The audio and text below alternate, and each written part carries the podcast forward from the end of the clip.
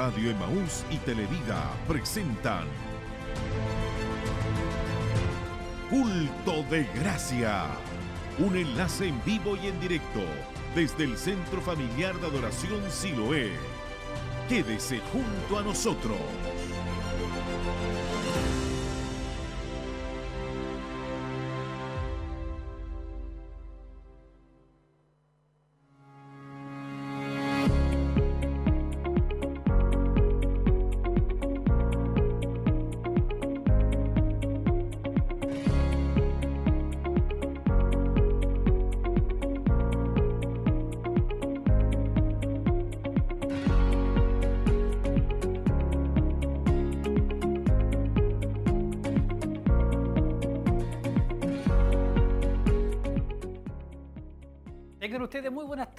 Que el Señor les bendiga esta hora ya junto a ustedes en lo que será la transmisión de este culto de gracia. Agradecidos del Señor porque Él ha sido bueno durante este día, nos ha dado vida, nos ha dado salud, estamos bien, gracias al Señor, nos ha dado alimento, abrigo. Hay mucho, creo, por qué agradecer a nuestro Dios, porque Él ha sido bueno, Él ha sido maravilloso con nosotros en cada momento de nuestras vidas. Solamente nos ponemos a pensar ahí, a divagar en la mente, creo que hay muchos motivos por los cuales dar gracias a Dios por lo grande y maravilloso que Él es. Es por eso que hoy estamos aquí en vivo y en directo, este día sábado 29 ya de agosto, en este culto de gracia, cuando todo está preparado, cuando todo está ya casi listo para que a partir de las 19 horas demos comienzo a lo que será este culto de gracia. Es por eso que comenzamos a saludar a cada uno de nuestros amigos, de nuestros hermanos que están a través de la sintonía. Yo también saludo aquí cordialmente a nuestros hermanos que están formando parte del trabajo de día. Nuestra hermana Tracy Vidal, nuestro hermano Michael Mendoza, nuestro hermano Jeremías Chávez, nuestra hermana Edén Montesinos, Josué Montesinos también divisé también, Abraham, Abraham Aparicio, creo que son los hermanos que hoy están trabajando, Jeremías Fuente igual en las cámaras y así todo un equipo humano haciendo posible, más el grupo Renuevo y nuestro obispo Hugo Alfonso Montesinos, quien estará ministrando palabra del Señor, que hace algunos minutos ya estaba junto con nosotros aquí arriba, preparando todo, mientras los hermanos llegando de a poco hasta este lugar, Barros Saranas 436.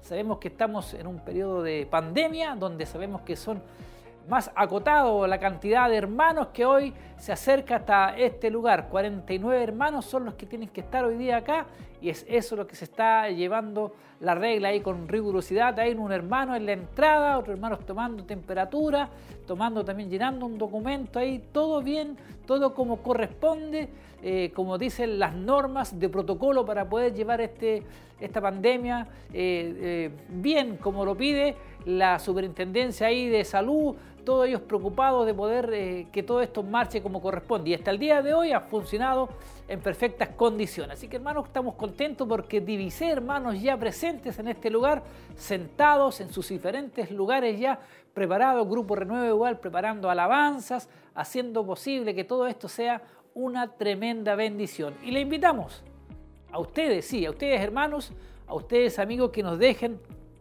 sus saludos a través de las redes sociales que ya está funcionando, estamos transmitiendo y esperamos que ustedes también puedan eh, desde ya dejar sus saludos que siempre para mí es alegría el poder leer los saludos, saber desde qué lugar nos están viendo, nos están escuchando, qué tal le ha parecido la transmisión, qué tal le ha parecido el culto, peticiones de oración, siempre es muy importante poder hacerlo. Ahí estará nuestro obispo al final, orando por todas las peticiones que lleguen hasta este lugar.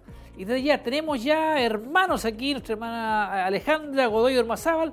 Un saludo cariñoso. Dios es bueno y bendiga grandemente estos medios de comunicación. Nuestro hermano Misael Bonilla, saludos mis hermanos. Bien, hermano Misael, Dios les bendiga a él junto a su familia, nuestra hermana Alejandra Godoy igual, Héctor Martínez, saludo a mis hermanos muchas bendiciones. Hermanos que tal vez hace tiempo que no lo, no hemos visto, pero que bueno es poder saber que ellos eh, igual están ahí conectados. Eh, aproveche también de compartir esta, esta señal acá para que sus contactos también reciban la bendición de Dios y puedan escuchar palabra del Señor. Nadie sabe en qué momento Dios va a actuar, va a llegar a los corazones de aquellos que no le conocen. Dios tiene formas increíbles de poder llegar a una persona. Nosotros hagamos lo posible, que Dios hará lo imposible. Qué bueno saber que estamos junto a ustedes y también comentarles que ya tengo, eh, tengo información referente a lo que es el mensaje del Señor. Bueno, como lo dije, nuestro obispo Hugo Alfonso Montesino estará predicando palabra del Señor. Ha estado con una serie de hace mucho tiempo ya, eh, eh, con referente a lo que es el libro de Apocalipsis, libro que no es muy fácil entender. Nuestro obispo ahí está ministrando palabra del Señor. Hoy le corresponde la lección número 33. Imagínense, eso quiere decir que ya han transcurrido 32 lecciones entre días jueves y sábado. Él predica temas referentes a lo que es el libro de Apocalipsis. Y el mensaje de hoy se llama El mensaje de los tres ángeles. ¿Qué le parece? Se encuentra en Apocalipsis, capítulo 14, versículos 6 al 13. Para que estén preparados, para que estén atentos ahí, el mensaje de los tres ángeles y se encuentra en Apocalipsis, capítulo 14, versículos 6 al 13, para que mis hermanos ahí estén muy, muy atentos a la transmisión que hoy estamos llevando para ustedes y que sabemos que será una tremenda bendición la que hoy vamos a llevar. Aquí más tenemos eh, Mixio Cares, saludos, lluvia de bendiciones. Dios es fiel. Sabemos que Dios es fiel, Dios es grande y poderoso y saludamos a quienes están a través de radioemisoras Emaús, que están ahí conectados, escuchando la radio, ahí en sus casitas, les saludamos cordialmente a esta hora ya de la tarde o noche, decirlo así ya, se ve el tiempo mucho más mejorado, el tiempo ya se ve como esos días de septiembre, cuando hay mucho viento, los volantines, viene todo lo demás, nuestro mes de nuestra patria igual, ya está agradable los días, pero bastante frío, así que hay que cuidarse igual, porque yo sé que hay muchos hermanos que están delicados de salud.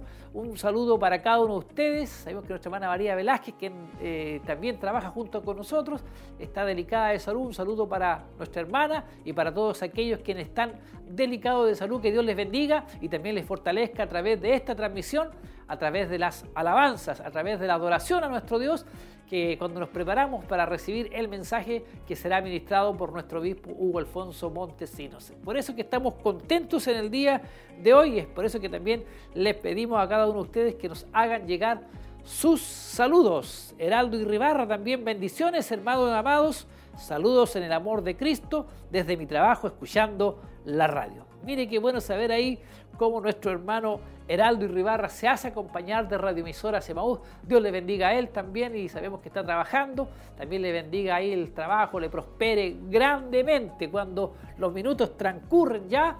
Esperamos que ustedes también se puedan eh, ser bendecidos a través de esta transmisión. Llegamos a través de muchos medios, llegamos a través de muchas formas. Llegamos a través de radioemisora Semaús y del 28.1 HD Televisión. Estamos llegando con una señal muy clara, muy nítida hasta sus hogares. Realmente impresionante la señal, la imagen que llegan a sus hogares a través de este medio de televisión y también redes sociales. Estamos llegando ahí a través de Facebook Live, estamos llegando a través de esa plataforma donde llegamos a muchos lugares más y también a través de YouTube estamos llegando igual a la familia, a los hogares, a donde muchos hermanos también se conectan por ese medio. Contento de poder estar junto a ustedes, esperamos que reciban esta bendición que Dios tiene preparado para nosotros. Ahí nuestro hermano Nelson Fuentes también.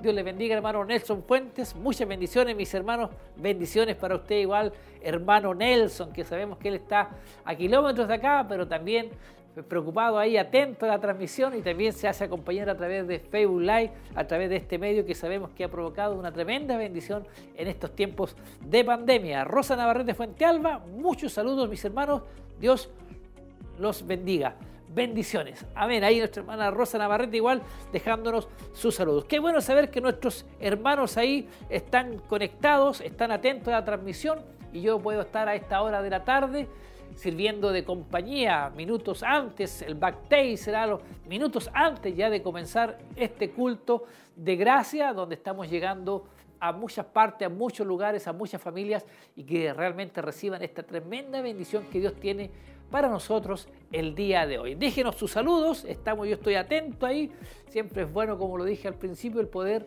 leer, el poder saber de cada uno de ustedes. Nuevamente me voy a ir a lo que es el tema de hoy, el mensaje de los tres ángeles. Hemos estado dando, estado nuestro obispo entregando diferentes mensajes eh, que son de bendición, donde nos habla los tiempos que estamos viviendo, lo que se viene igual para la iglesia cristiana, para el pueblo del Señor.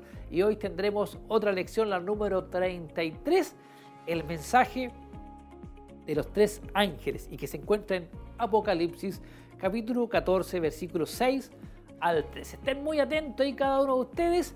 Estamos ahí atentos nosotros igual a los saludos. Yo sigo ahí mirando mis redes sociales a ver si llegan más saludos. Según yo tengo en este momento conectados 16 personas, 16 familias, 16 hermanos, no sé. Esperamos que también todos puedan hacer llegar esos saludos. También la posibilidad de poder tener una petición de oración. También lo está haciendo nuestro obispo al final, después de predicar la palabra del Señor, él también está orando, él está pidiendo, está intercediendo la presencia del Señor y orando por todas las peticiones que están llegando acá a este lugar y nuestra hermana ahí se lo hace llegar a nuestra hermana, a nuestro obispo al, final del, del, culto casi, la última parte. Carlos Campos, shalom para todos. Hay un saludo igual, nos llega a nosotros. Muchos hermanos conectados y yo quiero enviarle un saludo a cada uno de ustedes. Hay muchos hermanos que se me vienen por la mente. A veces doy los nombres, a veces eh, se me van, pero por ejemplo nuestro hermano César Montesino, siempre ahí en Coihueco, conectado, siempre ahí atento, eh, viendo la posibilidad de encontrar la mejor ubicación para poder así de esta forma eh, poder escuchar la palabra del Señor. Aquí el Cita Mondaca un saludo para ustedes. Siempre los veo, me gusta. Ella es una tía mía que vive en Yumbel, sector El Pajal. Yo le quiero enviar un saludo a ella, a sus hijos ahí, está con Eduardo, mi tío eh, Ezequiel también, Ezequiel. Dios les bendiga grandemente a ellos ahí en ese sector.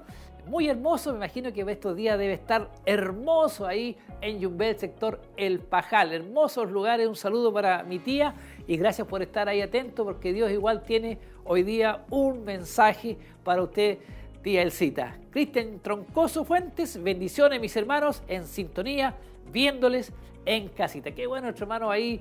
Cristian, está especial el día para estar, para estar en casita, ahí calentito, eh, viendo la transmisión, eh, recibiendo las alabanzas, recibiendo la predicación, la administración de nuestro obispo. Qué bueno es poder estar en familia, en armonía y escuchando palabra del Señor. Nuestra hermana Elita Hernández, que Dios le bendiga, hermano Mario. Saludos a todos mis hermanos. Un saludo igual para nuestra hermana Elita Hernández, que también está ahí conectada ahí a través de Facebook Live y recibiendo esta bendición ahí junto a la familia. Bendiciones para ellos, bendiciones que Dios eh, obre, que Dios haga algo hermoso el día de hoy. Eh, también tenemos que tener un corazón dispuesto ahí a la presencia del Señor. El culto tal vez es un poco más corto, pero trae de todo momentos de alabanza, momentos de oración, adoración a nuestro Dios, momentos de ofrendar también. Todo eso hoy tendremos y esperamos que ustedes aprovechen este tiempo, estos minutos que estamos viviendo.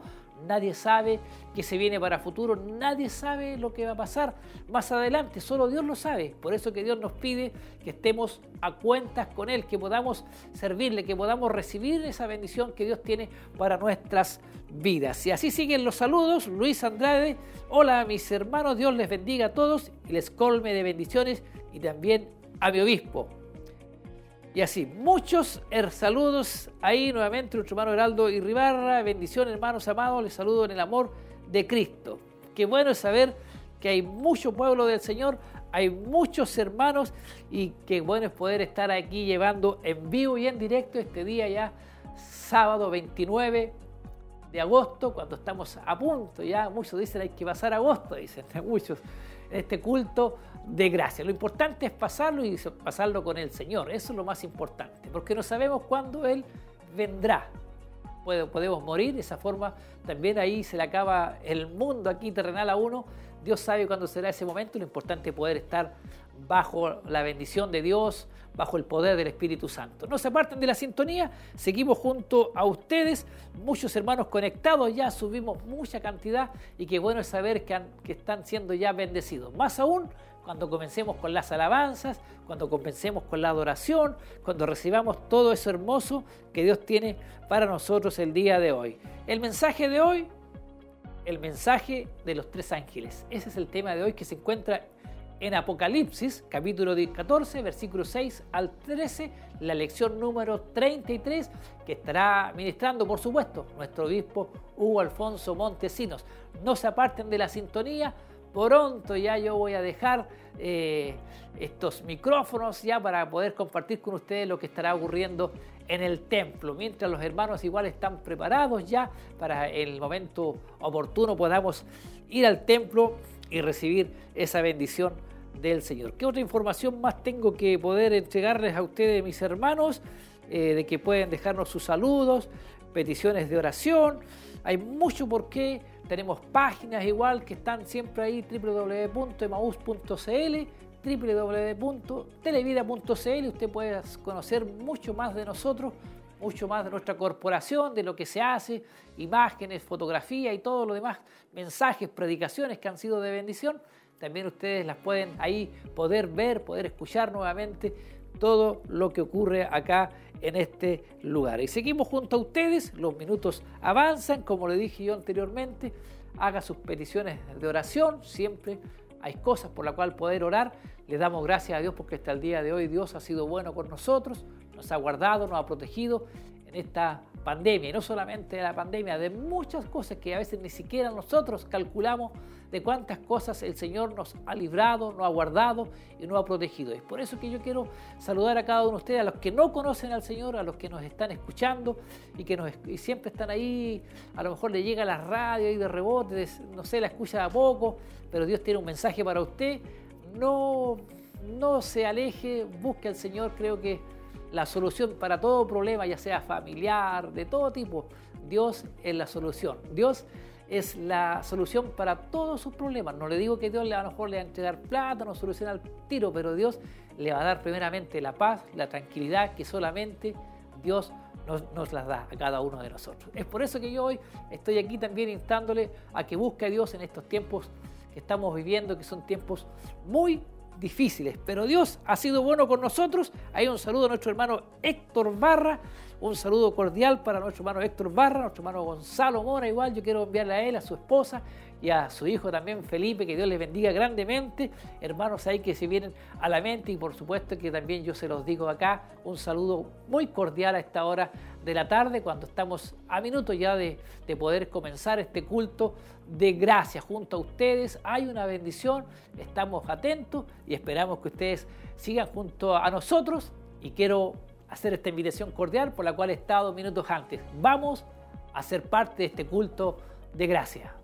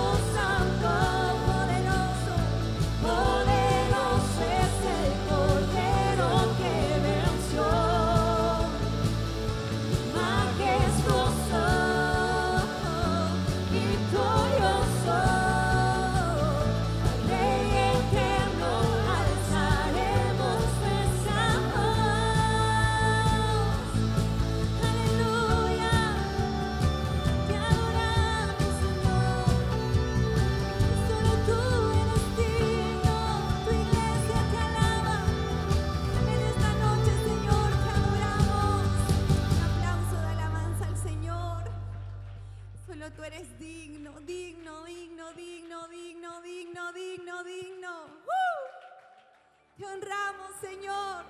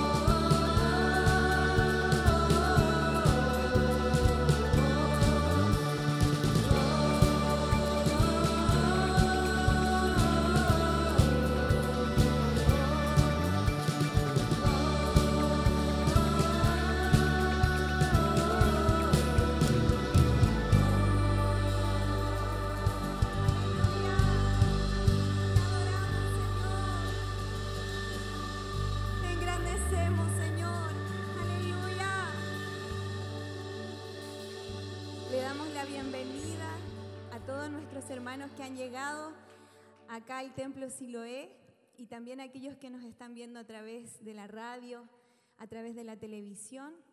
Estamos iniciando un culto más en este día sábado 29 de agosto. ¿Cuántos se sienten gozosos de estar en la casa del Señor? ¿Cuántos hoy puede levantar su mano y decir, yo me alegré con los que me decían a la casa de Jehová iremos? Gracias Señor. Elevemos palabras de oración al Señor, de gratitud. Te adoramos Señor porque nos permites, Señor, estar en este lugar. Muchos hoy no pueden congregarse. Muchos hoy no pueden, Señor, tener esta libertad que tú nos has concedido por este tiempo.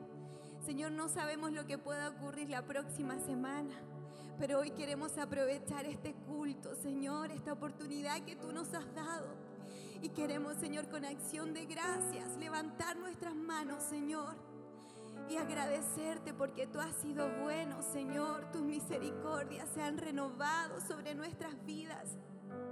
Tú has sido fiel, Señor, a pesar de que nosotros hemos sido infieles, Señor, y te hemos fallado. Una y otra vez, Señor, hemos fallado. Pero hoy estamos aquí delante de tu presencia, junto a nuestros hermanos, junto a aquellos que nos acompañan a través de los medios de comunicación y unidos, Señor, en un mismo espíritu. Te adoramos, Señor. El único propósito es levantar tu nombre, Señor, porque solo tú eres digno, Señor. Oh Padre, solo tú eres digno. Y hoy nos regocijamos en tu presencia, Señor. Nos regocijamos, Señor, y nos deleitamos en tu presencia. En tu presencia hay plenitud de gozo. Delicias a tu diestra por siempre y para siempre, Señor. Gracias por tu Espíritu Santo que nos bendice, que nos toca, que nos restaura y que nos levanta. Gracias, Señor, porque sabemos que seremos fortalecidos por tu palabra. Señor. La palabra del Señor dice en el libro de Isaías capítulo 43, verso 19, voy a hacer algo nuevo. Ya está sucediendo. ¿No se dan cuenta? Estoy abriendo un camino en el desierto y ríos en lugares desolados. Amén.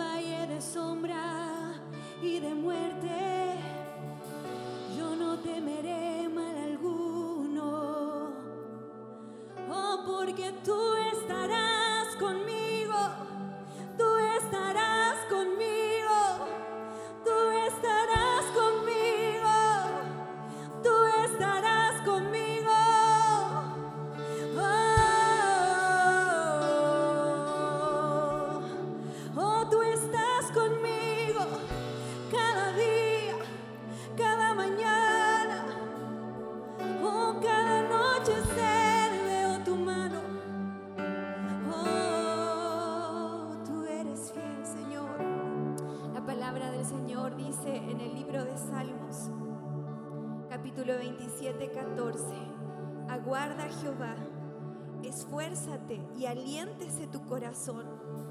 Sí, espera Jehová. Yo no sé lo que usted pueda estar atravesando en esta noche.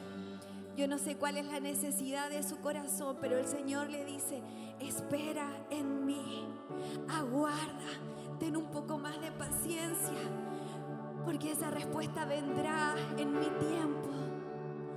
Oh, Él es fiel. Él cumplirá su propósito. Oh, tú eres fiel, te adoramos, Espíritu de Dios. Tú llenas este lugar con tu presencia.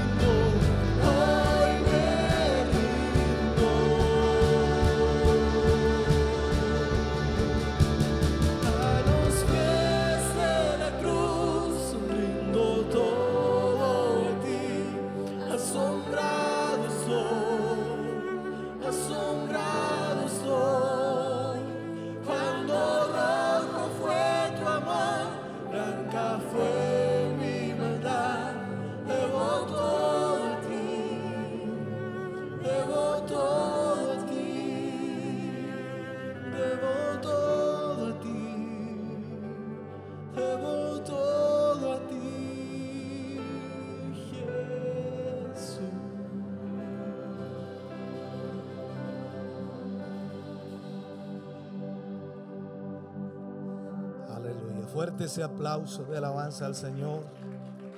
Gloria al nombre del Señor. Alabado sea el nombre del Señor. Aleluya. Gracias Jesús por tu presencia. Gracias Señor por tu Espíritu Santo en medio nuestro. Aleluya, aleluya. Bendito sea el nombre del Señor. Puede sentarse mi hermano, mi hermana, Dios le bendiga. Estamos muy, muy contentos de poder verles. Cada culto vamos viendo a diferentes hermanos, diferentes hermanas, llegar hasta acá y de verdad lo agradecemos en el Señor. Poder verles es gratificante, es hermoso también, porque de esta manera podemos adorar juntos al Señor. Creo que es lindo. Así que damos gracias a Dios de tenerles acá y de poder compartir con ustedes este culto. Y a todos nuestros hermanos que, que se nos unen a través de la televisión, la radio, la internet, por todas las plataformas que en este momento transmitimos, por supuesto, agradecerles también porque estén con nosotros. Sin duda es muy importante poder darle un tiempo al Señor y sobre todo cuando hablamos del culto de adoración a Dios, poder en casa también adorar al Señor, exaltar a Dios, porque Él merece ser adorado. Amén. Damos muchas gracias a Dios por ello. Antes de ir más adelante, antes de ir a la palabra de Dios, vamos a ofrendar en esta noche y lo hacemos público de esta manera. En nuestros cultos que teníamos normalmente nosotros, esto lo hacíamos en privado, porque aquí estaba toda la iglesia. Por lo tanto, no necesitábamos hacerlo hacia afuera, pero ahora la mayor parte de la iglesia está allá, en la televisión, en la radio, y nosotros un grupo reducido y pequeño acá. Pero no dejamos de ser generosos, ¿no? Claro que sí. Por lo tanto, esperamos que no tan solo nuestros hermanos que están aquí en el templo, que van a ofrendar, también nuestros hermanos que están escuchándonos a través de la radio y la televisión o la internet puedan también aportar a la obra del Señor. ¿Cómo lo van a hacer? Siempre damos esta cuenta corriente del Banco de Crédito de Inversiones para que ellos puedan estar eh, ofrendando, diezmando también y de esa forma a apoyar, respaldar la obra del Señor. Todos los recursos que estamos recibiendo estamos volcándolos a la obra del Señor. ya sean ofrendas, tiempo de sembrar, todo aquello y también gran parte, yo diría casi todos los diezmos están entrando a la obra de Dios porque es lo que necesitamos hacer, cubriendo lo que más podamos, porque eso es lo que tenemos que hacer en este tiempo. Por lo tanto, nuestros hermanos ahí en casa pueden entonces ofrendar a través de esta cuenta corriente y nos han pedido también algunos de ellos que no pueden hacerlo a través de eh, transferencias, sino que pueden hacerlo a través de caja vecina, que normalmente es del Banco Estado. Nos han pedido también una cuenta y la vamos a mostrar enseguida. Lo, lo primero que quiero marcarles, por supuesto, es que su diezmo es a esa cuenta del Banco Estado y lo que es la ofrenda puedan hacerla a lo que es la corporación. Pero si aún así no pueden hacerlo, pueden ocupar la cuenta del Banco Estado igual para transferir su ofrenda y de esa manera entonces envía un mensaje con esa ofrenda para en realidad con ese depósito para que diga que es ofrenda y de esa manera podamos traspasar íntegramente como corresponde también ese dinero a la obra de Dios. Vamos entonces a darle eh, eh, eh, las formas de poder colaborar. Primero vamos con lo que es el BCI, cuenta corriente del, Banco de Crédito de Inversiones. La cuenta corriente es la 76 61 86 76. Iglesia Siloé Movimiento es la titular y el RUT es el 65 062 675 raya 3. La confirmación, por supuesto, de eso debe ir a eh, tesorería.emaus.cl. También está el teléfono que puede utilizarlo para llamar, consultar, preguntar cómo puede hacerlo y también comprometer su ofrenda al 42 223 11 33. Y la otra cuenta del Banco Estado, que es para nuestros hermanos que quieren diezmar, que muchos me han preguntado, bueno, pueden hacerlo a través de una cuenta de ahorro Banco Estado, la 133 618 514 84. 133 618 514 84. Por lo tanto, pueden hacer esa ofrenda y también el diezmo a esa cuenta. Son dos opciones que tiene para poder hacerlo, sobre todo los hermanos que no tienen eh, cómo hacer una transferencia, pero sí pueden hacer un depósito en una caja vecina. Vamos a cantar al Señor entonces de esta manera y vamos a ofrendar en esta noche. Nuestros hermanos ahí en casa estarán haciendo lo que pueden hacer dentro de lo que Dios le ha permitido, ofrendar, diezmar y también nosotros en este lugar. Amén. Cantamos al Señor y luego vamos a la palabra de Dios.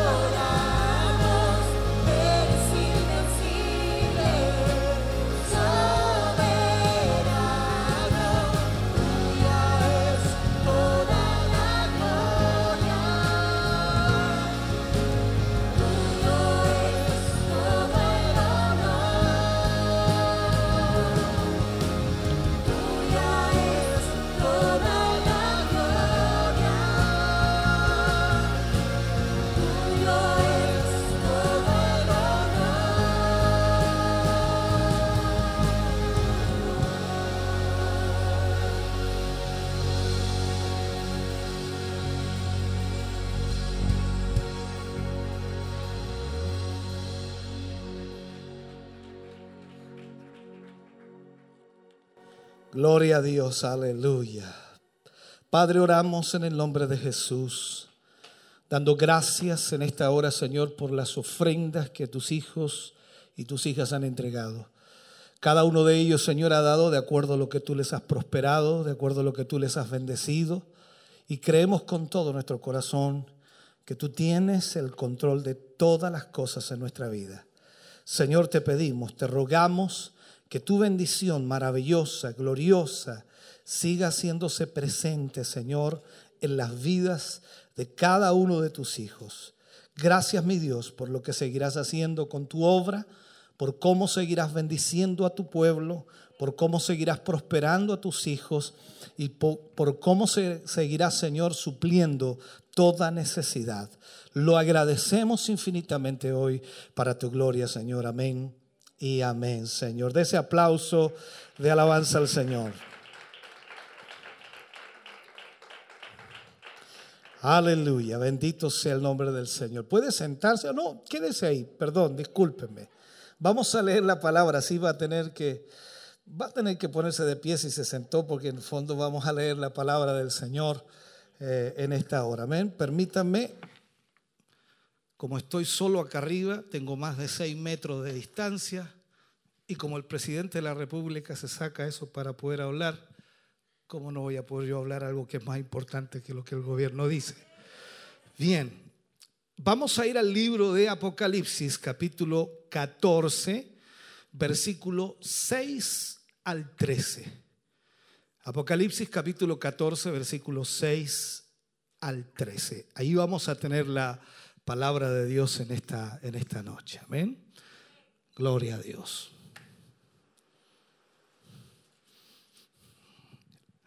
Bien, leo la palabra de Dios y lo hago en el nombre de nuestro Señor Jesucristo.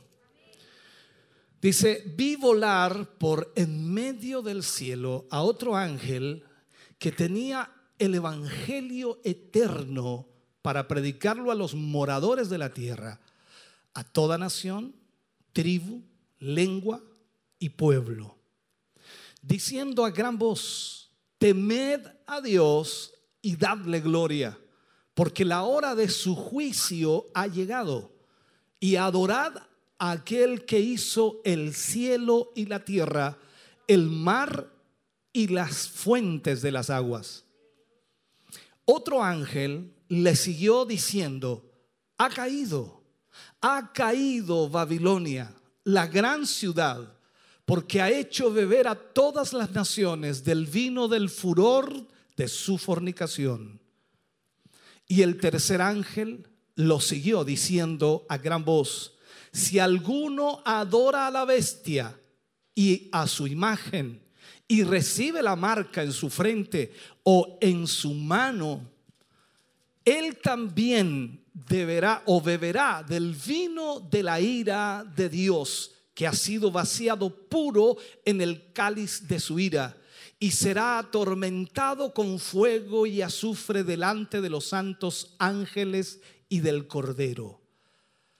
Y el humo de su tormento sube por los siglos de los siglos y no tiene reposo de día ni de noche los que adoran a la bestia y a su imagen, ni nadie que reciba la marca de su nombre. Aquí está la paciencia de los santos, los que guardan los mandamientos de Dios y la fe de Jesús.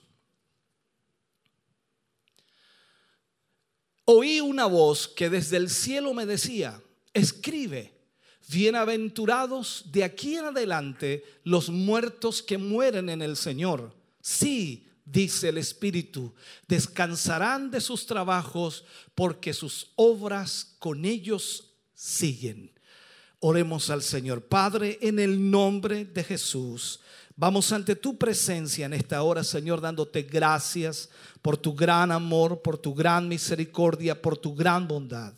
No hay duda, Señor, que ante tu palabra cada uno de nosotros somos bendecidos. Y te pedimos y te rogamos que en este tiempo, Señor, que tendremos para analizar, profundizar, estudiar, conocer, entender y recibir tu revelación, podamos, Señor, ser ministrados cada uno de nosotros. En el nombre de Jesús lo pedimos. Amén Y amén, Señor. Fuerte ese aplauso de alabanza para el Señor. Aleluya, bendito sea el nombre del Señor. Vamos a ver hoy día y usar como título a este tema el mensaje de los tres ángeles. Esta vendría a ser la lección número 33 del libro de Apocalipsis. El mensaje de los tres ángeles. En los próximos versículos vamos a analizar, por supuesto, y vamos a encontrar a estos tres ángeles. Adelantándonos un poquito, el primero, el primero de ellos, predicará el Evangelio eterno de Dios. El segundo de ellos pronunciará juicio.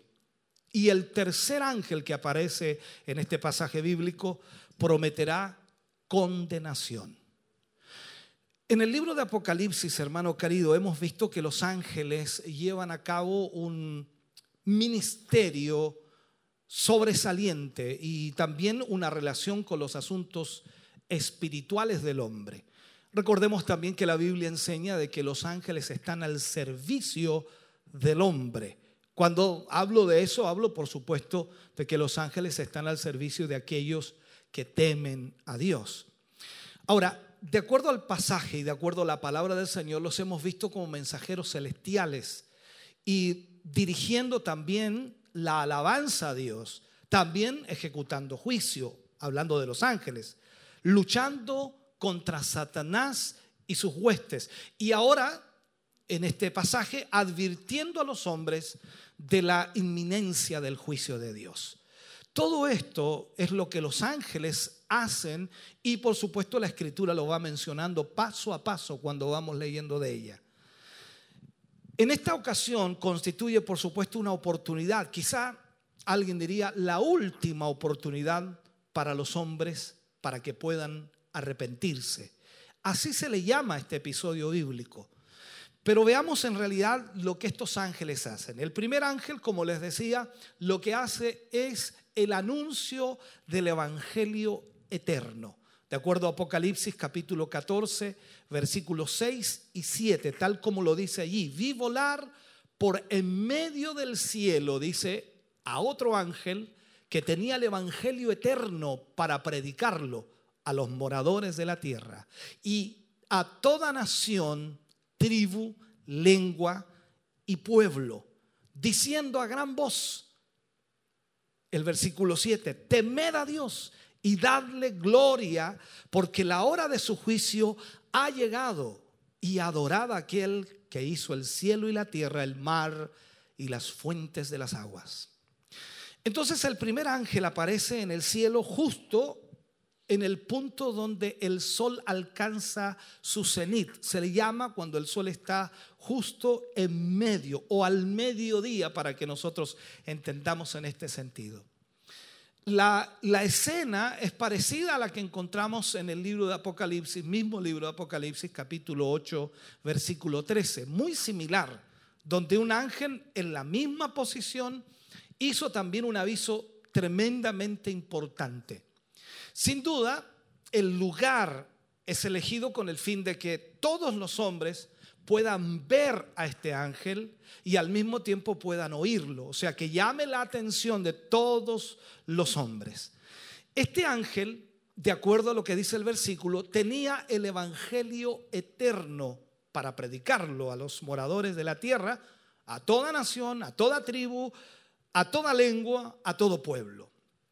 De algún modo, este versículo nos sorprende un poco porque sabemos que la predicación del Evangelio no ha sido encomendada a los ángeles, sino que ha sido encomendada a los hombres. La responsabilidad de la predicación del Evangelio es un privilegio, y discúlpenme que lo diga así, pero es una realidad, es un privilegio de los hombres y no de los ángeles.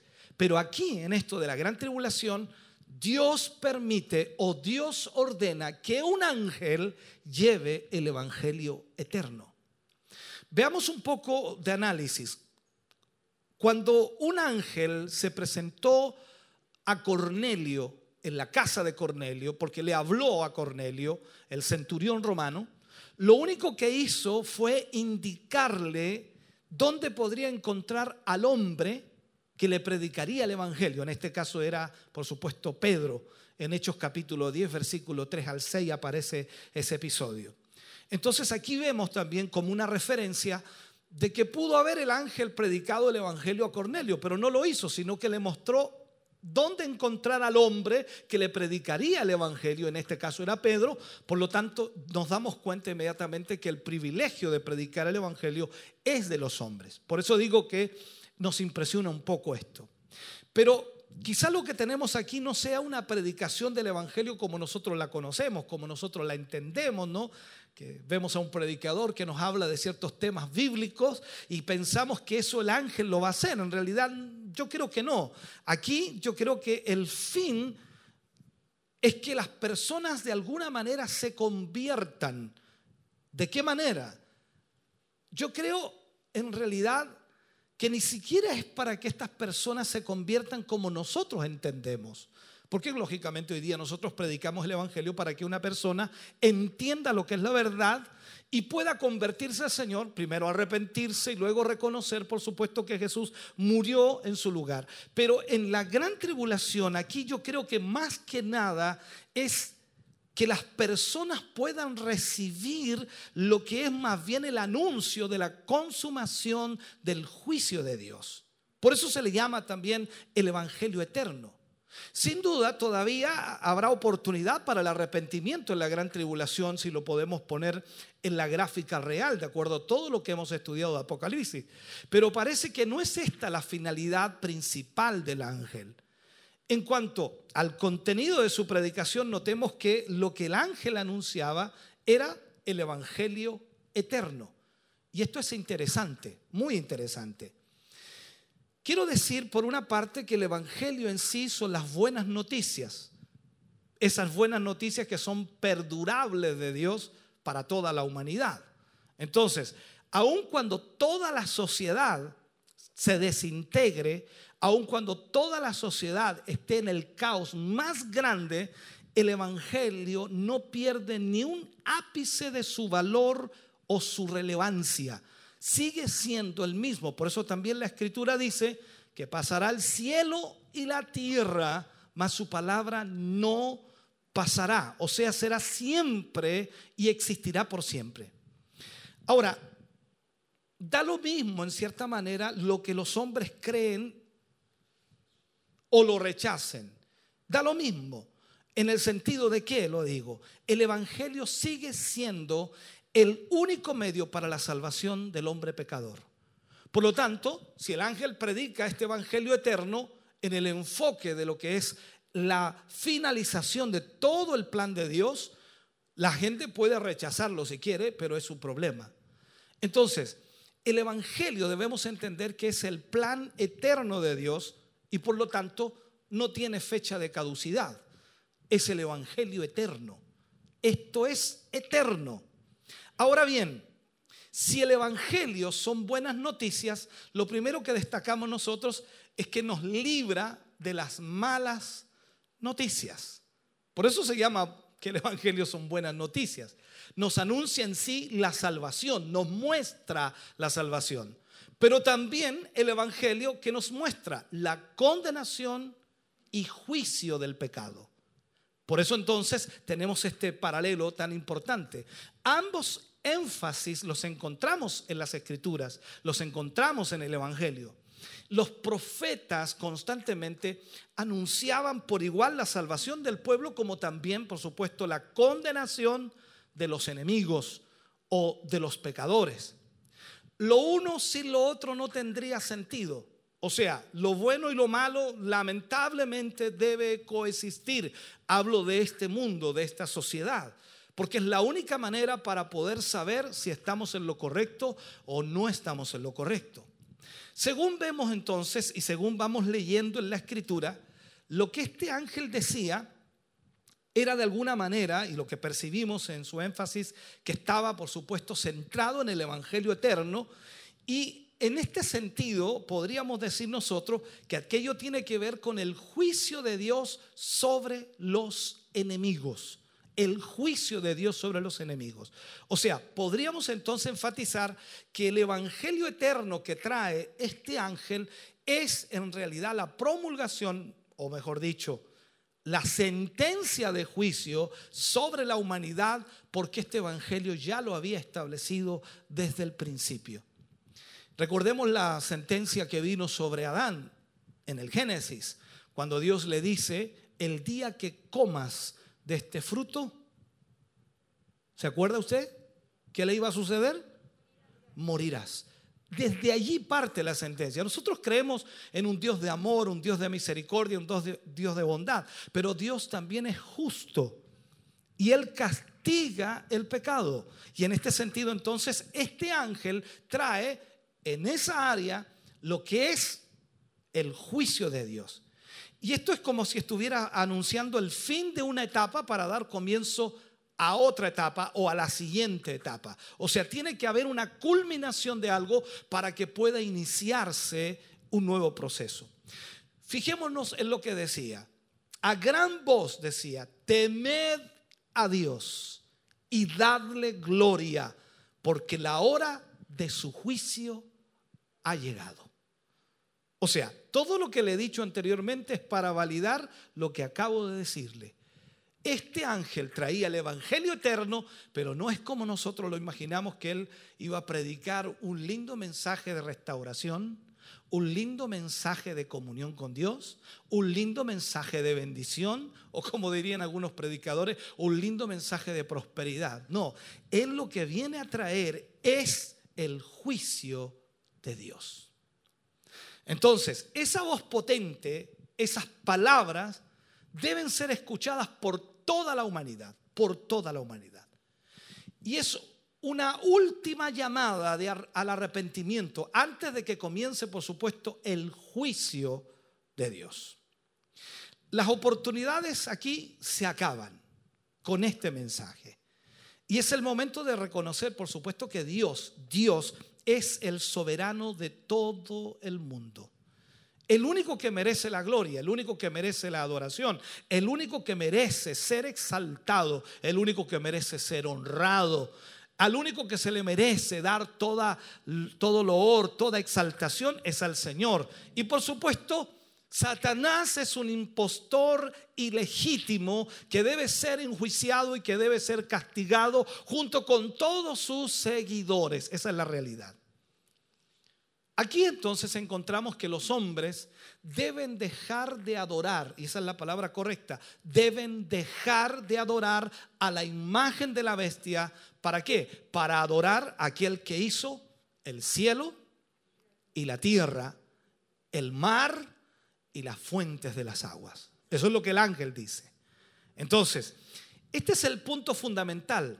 Los hombres, los hombres, recordemos lo que dice Romanos capítulo 1, versículo 21 al 23, habla allí Pablo a los romanos, dice, los hombres habiendo conocido a Dios, habiendo conocido a Dios, no le glorificaron como a Dios, ni le dieron gracias, sino que se envanecieron en sus razonamientos y su necio corazón fue entenebrecido. Mira lo que dice, profesando ser sabios, se hicieron necios, wow, tremendo. Y cambiaron, dice, la gloria del Dios incorruptible en semejanza de imagen de hombre corruptible, de aves, de cuadrúpedos y de reptiles.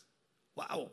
Y cambiaron la, gloria del Dios incorruptible en semejanza de imagen de hombre corruptible, de aves, de cuadrúpedos y de reptiles. Sigamos. Es tremendo.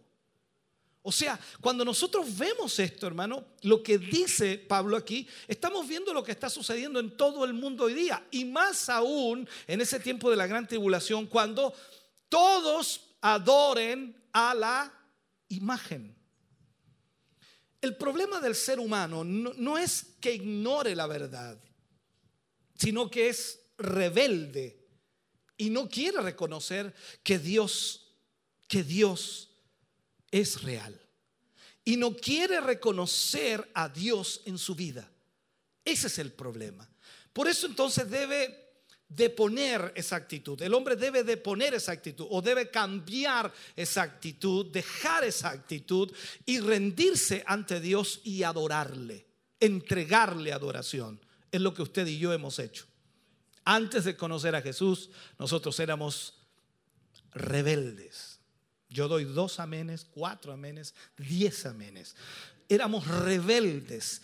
Y gracias a Él que llegó a nuestra vida, nosotros depusimos Desechamos esa actitud y hoy día nosotros adoramos al que vive, al que reina y al que ha salvado nuestras vidas. ¿Me entiende? Entonces, no hay otro camino que la salvación, no hay otro camino para nosotros. Es importante, hermano querido, percibir la nota de urgencia que hay en, estas palabras del ángel. Porque lo que él dice es muy claro, el tiempo se ha acabado.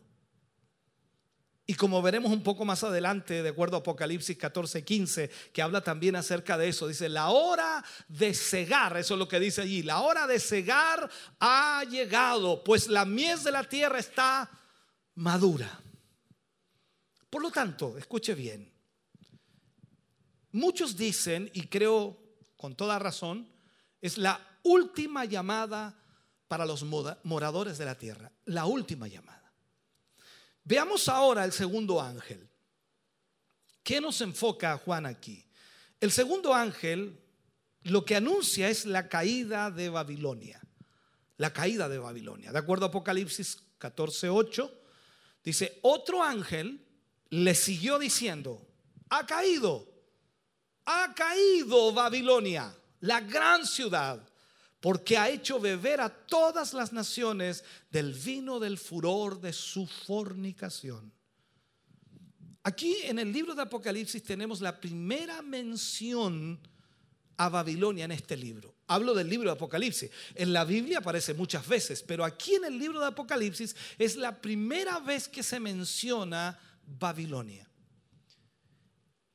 Y aunque en este momento su caída era todavía futura, hablando por supuesto del momento que escribió Juan, eh, el libro de Apocalipsis, sin embargo era tan cierta como la palabra que habla por supuesto este ángel, como si ya hubiera sucedido. El hecho de su caída se repite por dos veces. Ha caído, ha caído la gran ciudad. O sea, es como que es una realidad absoluta, una certeza, algo que se va a concretar sí o sí. Eso es la realidad. Entonces, nos preguntamos ahora nosotros, si es primera vez que se menciona Babilonia, la pregunta nace inmediatamente y dice, ¿a qué Babilonia se refiere? ¿De qué Babilonia está hablando? Porque Babilonia en el principio sabemos de dónde viene, ¿no? Pero ¿será la misma Babilonia? Porque las alusiones a Babilonia son frecuentes a lo largo de toda la escritura, constantemente. ¿Dónde comenzó Babilonia? Babel. Allí comenzó Babilonia. Fue fundada por Nimrod allá en el capítulo 10, versículo 9 y 10 del libro de Génesis. Allí es fundada Babilonia. Entonces, allí se estableció un centro de idolatría. Lo hemos predicado muchas veces y lo hemos hablado. Y desde allí, por supuesto, que fue donde se desafió la soberanía de Dios. Génesis capítulo 11, versículo 1 al 4. Ellos comenzaron a levantar una torre cuya cúspide llegara al cielo. Dios los había mandado que se multiplicaran, pero que llenaran la tierra. Ellos establecieron la primera desobediencia en ese sentido. Y no querían moverse de allí. Y de allí nace todo, hermano querido, lo que es la idolatría. Parte de allí.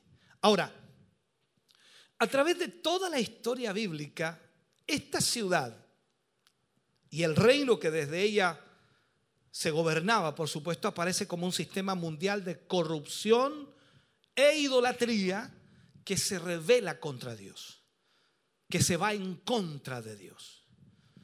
En cuanto a la descripción que aparece de Babilonia, la menciona como la gran ciudad. No hay duda, por supuesto, que es un eco de las palabras de Nabucodonosor cuando se, no sé cómo llamarle, se enorgullecía contemplando la ciudad que él mismo había edificado, cuando habla en el libro de Daniel capítulo 4 versículo 30. Y él habla, el rey Nabucodonosor y, y dice, ¿no es esta la gran Babilonia que yo edifiqué? Para casa real con la fuerza de mi poder y para gloria de mi majestad. O sea, en este sentido, Babilonia es el símbolo del hombre orgulloso. Babilonia es el símbolo del hombre orgulloso que busca, por supuesto, su propia gloria a través de sus obras, a través de todo lo que él hace. Pero en otro sentido, también analizando, Babilonia es también a través de todo el Antiguo Testamento el principal enemigo del pueblo de Dios. El principal enemigo del pueblo de Dios. Recordemos que fueron los babilonios quienes destruyeron Jerusalén y también destruyeron el templo. También fueron los babilonios los que cautivaron o llevaron cautivos, que es la palabra correcta, a los israelitas durante 70 años. Sin embargo, aquella gran ciudad de la antigüedad fue destruida. Tal como habían anunciado de antemano los profetas de Dios. Hay muchos pasajes que hablan acerca de eso cómo iba a ser destruida, cuándo iba a ser destruida, cómo iba a suceder. Isaías 21.9, Jeremías 52, también habla Jeremías 51, 1 al 9. O sea, ellos hablaron de la destrucción de Babilonia. Por lo tanto, lo que tenemos aquí es una nueva Babilonia, que se convertirá nuevamente en el centro de un imperio político. Un imperio político, económico y también religioso, gobernado en este caso por el mismo anticristo. Y desde ahí, por supuesto, se hace guerra contra Dios y se persigue también a su pueblo. Eso es lo que nos muestra la escritura. Y como no puede ser de otra manera, si lo analizamos bien, su principal meta, hablo de la ciudad de Babilonia y también el gobierno del anticristo, será la de ejercer su perversa influencia sobre todas las demás naciones. Es lo que dice el ángel, porque ha hecho beber a todas las naciones del vino del furor de su fornicación. Babilonia entonces actuará como un agente anti Dios en el mundo, corrompiendo a todas las naciones. Estas palabras que yo estoy diciendo aquí son un eco en realidad de las palabras de los profetas, sobre todo de Jeremías, cuando Jeremías en el capítulo 51, versículo 7 habla y dice, copa de oro fue Babilonia en la mano de Jehová, que embriagó a toda la tierra de su vino, bebieron los pueblos, se aturdieron por tanto las naciones. En esta influencia malvada entonces de Babilonia, enfrentando a todas las naciones contra Dios, poniendo, que sería la palabra correcta, poniendo a todas las naciones contra Dios, es la causa final de su propia caída. Nadie puede levantarse en contra de Dios. Sin duda pueden hacerlo, pero terminarán mal. Y eso es una realidad. Y aunque todo esto lo vamos a ver muy detalladamente en los próximos capítulos que vamos a estudiar de Apocalipsis, aquí ya se, ya se introduce de alguna manera una nota de alegría por su juicio. ¿Por qué? Porque Dios va a enjuiciar a esta gran ciudad, va a enjuiciar este imperio satánico de alguna forma y va también a destruir al anticristo y todos sus secuaces. En este en este paso imprescindible para el establecimiento del reino de Dios, nosotros debemos entender que es un proceso el cual está ya profetizado y se va a cumplir al pie de la letra porque Dios lo estipuló de esa manera. No hay forma de que no suceda porque Dios ya lo predijo y ya lo habló. Veamos ahora el tercer ángel. El anuncio que hizo este ángel fue el juicio contra los adoradores de la bestia. El juicio contra los adoradores de la bestia.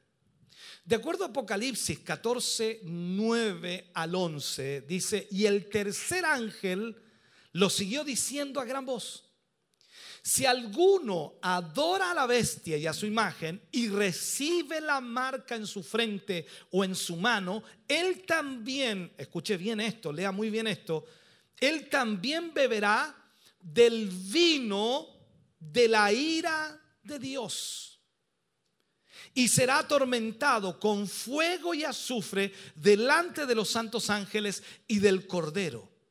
Y el humo de su tormento sube por los siglos de los siglos y no tienen reposo de día ni de noche los que adoran a la bestia y a su imagen. Y escuche esto, ni nadie que reciba la marca de su nombre. O sea, aquí nosotros tenemos que hacer un hincapié muy fuerte. Cualquier persona que sea marcada por la bestia en la gran tribulación está condenada por toda la eternidad.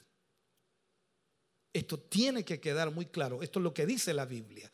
Hay gente que dice que no importa que alguien sea marcado, lo importante es lo que dicta su corazón. Es como hoy día, ¿no? Mucha gente dice, no, es que Dios mira el corazón, no importa lo demás. Cuidado. Dios es justo en esto. Veamos entonces. El tercer ángel aparece para anunciar una terrible condenación que sufrirán quienes? Los adoradores de la bestia. Y se trata, por supuesto, de un juicio de severidad inigualable. Es incomparable, hermano querido. De un tormento interminable que es eterno. El pasaje que estamos estudiando aquí está íntimamente ligado con los juicios que el profeta Jeremías anunció contra Babilonia allá en el capítulo 51. Allí Jeremías anuncia que Babilonia había sido como una copa de vino, como lo leíamos recién, que había embriagado a toda la tierra. Y ahí lo sigue enfocando. Pero finalmente ella también bebería del juicio de Dios cuando habla en el versículo 56 y 57 del capítulo 51 Jeremías. Entonces, al final Babilonia también bebería del juicio de Dios entonces su destrucción, hermano querido, será total y definitiva. Por lo tanto, el propósito del anuncio del tercer ángel es doble. Por un lado, es una seria advertencia para aquellos que adoran a la bestia. Es una advertencia para aquellos que adoran a la bestia. Quizá muchos de ellos lo hagan por cobardía o por no ir contracorriente, como dice alguien, pero ellos también deben conocer las graves consecuencias de sus actos, porque tienen consecuencias los actos de cada persona. Y por otro lado, tiene la finalidad de motivar a los creyentes para que permanezcan fieles al Señor. Una vez más, aquí encontramos, por supuesto, que solo hay dos opciones. O se adora a Dios o se adora a la bestia. Lo voy a repetir, o se adora a Dios o se adora a la bestia, en el caso de la gran tribulación. Y en ambos casos la decisión que se adopte, la decisión que se tome, tendrá consecuencias eternas. Veamos los términos que se expresan aquí en este juicio, lo que el ángel dice, las palabras que utiliza, analicémoslas un poquito. Dice primero, beberán del vino de la ira de Dios, beberán del vino de la ira de Dios. Empezamos entonces por notar inmediatamente que aquellos que adoran a la bestia y a su imagen, beberán del vino, vuelvo a repetir, de la ira de Dios que ha sido vaciado, puro, dice, en el cáliz de su ira. Aquí se compara la ira de Dios con el vino puro, es decir, con el vino que no ha sido mezclado con agua. Y la idea, por supuesto, es que la ira de Dios caerá sobre todos los adoradores de la bestia sin ningún tipo de piedad, sin ningún tipo de misericordia. ¿Por qué? Porque la misericordia de Jehová ya ha pasado. Esto nos cuesta entenderlo a nosotros. La misericordia de Jehová ya ha terminado. No, nos cabe a nosotros en la cabeza que un Dios se le acabe la misericordia, se le acabe la bondad, se le acabe el amor. No, Él sigue siendo amor y sigue siendo misericordia. ¿Con quiénes? Con aquellos que le han recibido. La ardiente ira de Dios contenida, hermano querido, a través de los siglos, a través de los siglos, será finalmente desatada sobre la humanidad pecadora. Desde el principio, desde el Génesis, nosotros vemos a Dios bregando, luchando y tratando de llegar al hombre para que el hombre se arrepienta, para que el hombre se vuelva a Él. Una y mil oportunidades, una y mil oportunidades. Y nosotros vemos constantemente en la palabra cómo Dios ha intentado volver al hombre hacia Él y aún así el hombre sigue rechazándolo. Entonces, en ese momento ya no habrá más esperanza, no habrá más consuelo para aquellos que se rebelaron contra Dios. Ya no habrá nada más que hacer. La escritura a nosotros nos dice algo para los que aún estamos aquí en este tiempo de gracia. Y el libro de, no recuerdo si es Eclesiastés, sí, Eclesiastés Dice, aún hay esperanza para todo aquel que está entre los vivos. Dios ofrece su misericordia para todo ser humano, pero hay un tiempo en donde la misericordia de Dios está viva y activa, por decirlo así. Pero en este periodo, la misericordia de Dios hace un corte, se termina.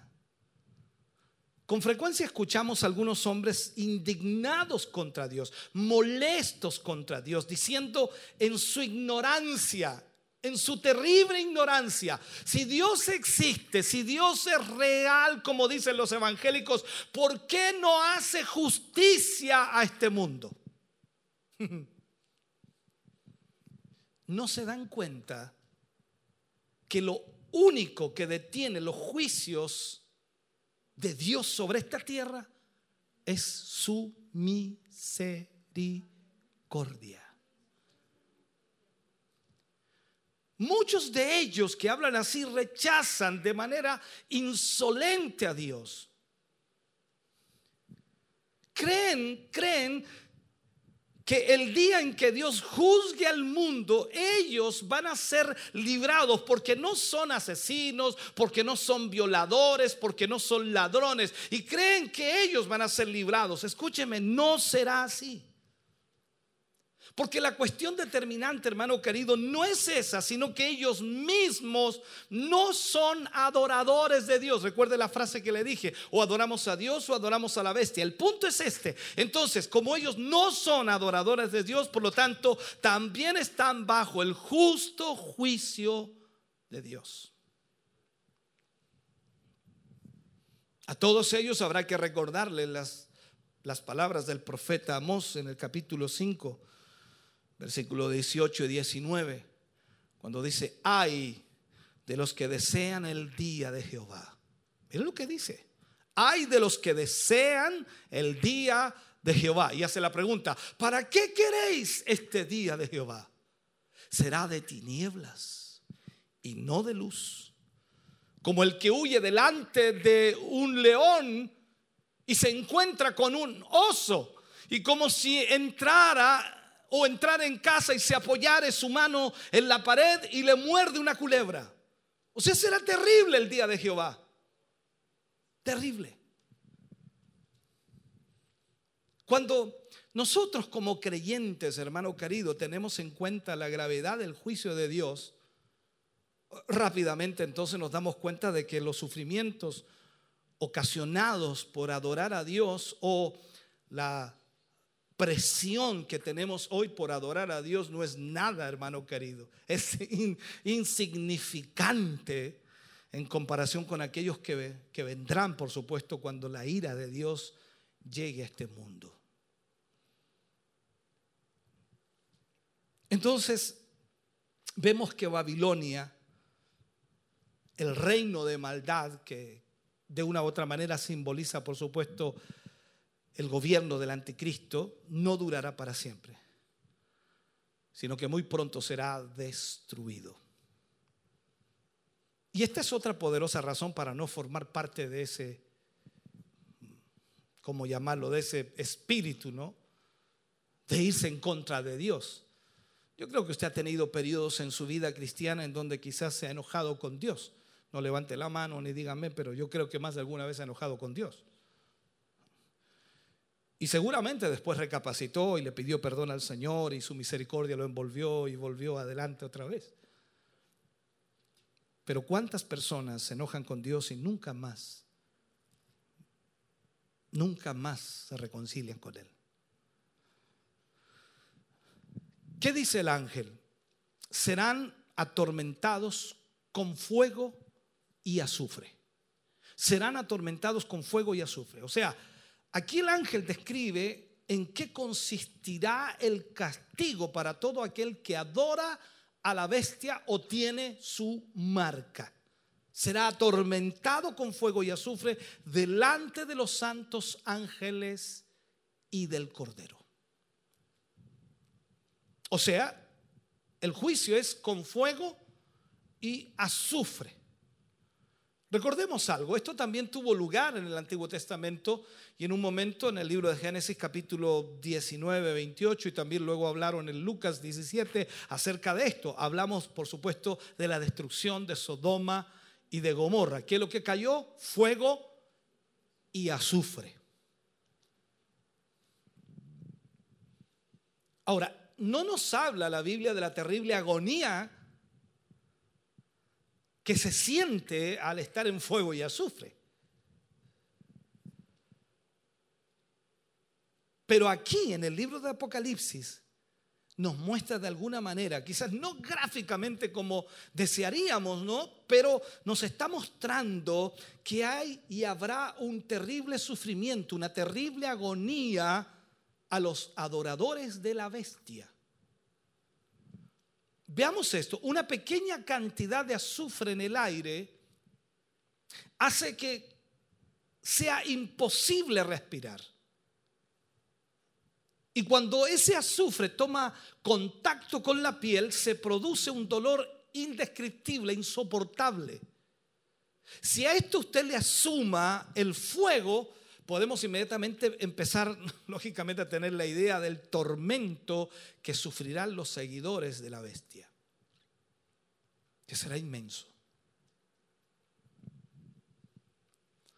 No solo los no arrepentidos sufrirán este castigo, también la bestia, el falso profeta y Satanás serán, dice, arrojados finalmente en el lago de fuego que arde con fuego y azufre allí será su fin, de acuerdo a lo que establece la palabra. Entonces el anuncio del tercer ángel choca frontalmente con la tendencia moderna de pensar que Dios es amor, que finalmente Dios como es amor perdonará a todos los hombres aunque no se hayan arrepentido. Ese es un pensamiento generalizado en muchas personas. Dios es amor, por lo tanto como Dios es amor, él va a perdonar a todas las personas al final, no importa si no se arrepienten. Pero lo cierto es que la Biblia afirma, hermano querido, una y otra vez que el pecado tiene consecuencia y que el pecado seguirá al pecador más allá de la muerte si antes no se reconcilia con Dios. La única manera de, de eliminar o de salvarnos, o busco la palabra, o de no tener consecuencias por el pecado es arrepintiéndonos. La única manera. Luego el ángel viene, este tercer ángel dice, y el humo de su tormento sube por los siglos de los siglos. Sube por los siglos de los siglos. En esta expresión, hermano querido, se refuerza el carácter eterno y continuo que sufrirán aquellos que no se arrepintieron ni aceptaron la gracia de Dios. Sin duda, lo más duro de su castigo será su duración eterna y que no habrá ninguna posibilidad de apelación, ninguna posibilidad de salir de allí por toda la eternidad. No tendrán, dice de acuerdo al, versículo, no tendrán reposo de día ni de noche. No podrán ni morir ni dormir. No habrá tregua en su tormento, sino una incesante agonía.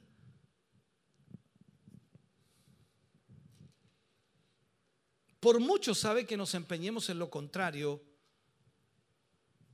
la Biblia dice lo que dice. Y eso no va a cambiar. Y no solo Apocalipsis insiste en esta idea, los profetas del Antiguo Testamento lo hablaron muchas veces. Eh, incidieron bastante en esto, hablaron del juicio, hablaron de la condenación, hablaron del castigo de Dios, hablaron de la causa del pecado que era la muerte. O sea, lo mismo Juan el Bautista habló también acerca de eso, el apóstol Pablo, y ni hablar de nuestro Señor Jesucristo que habló muchas veces acerca de eso. Entonces el mismo Señor Jesús enseñó esta verdad con la mayor claridad posible. Algunos eruditos que estudian la palabra del Señor y ven los evangelios dicen que Jesús habló más del infierno que del cielo. ¿Por qué? Porque quería que los hombres escaparan del infierno. Jesús se refirió en varias ocasiones como el, acerca del infierno y habló acerca de él como el fuego eterno, el fuego eterno. Él explicó. Incluso en Marcos 9:43 Jesús pronuncia y dice que es un fuego que no se puede apagar, es un fuego que no será apagado. Él también dijo que el tormento de los perdidos no tendrá fin. Wow. Por lo tanto, aunque no nos guste, es lo que la Biblia enseña, es lo que Jesús habló, es lo que nos ministra la palabra de Dios. Y esto nos debe llevar a ser sensibles sobre el futuro eterno, hermano querido, que nos espera. Nosotros como creyentes con mayor razón ahora que estamos a la espera del arrebatamiento, debemos ser fieles a Dios con todas nuestras fuerzas. Tenemos que ser fieles a Dios porque la única manera de escapar de todo esto que vendrá a esta tierra es a través de la fidelidad a Dios, permanecer firmes en Él, ser personas que amamos a Dios con todo nuestro corazón tenemos que ser sensibles. El futuro eterno que le espera a los que no creen en Él, a los que le nieguen, a los que se marquen, a los que adoren a la bestia. El futuro eterno que les espera a los no creyentes y a todos los que se dejen marcar por la bestia, hermano querido, es terrible. Por eso es que usted y yo tenemos que esforzarnos por exponer, por hablar, por predicar, por ministrar de las maravillas de la gracia de Dios, porque ahora en este momento la gracia y la misericordia de Dios están vigentes para toda esta humanidad, aún hasta el más vil pecador. Por lo tanto, debemos hablarle a aquellos que aún no conocen al Señor.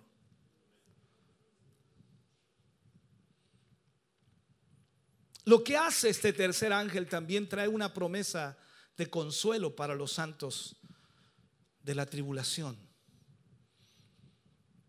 De acuerdo a Apocalipsis 14, versículo 12 y 13, dice aquí está la paciencia de los santos, los que guardan los mandamientos de Dios y la fe de Jesús.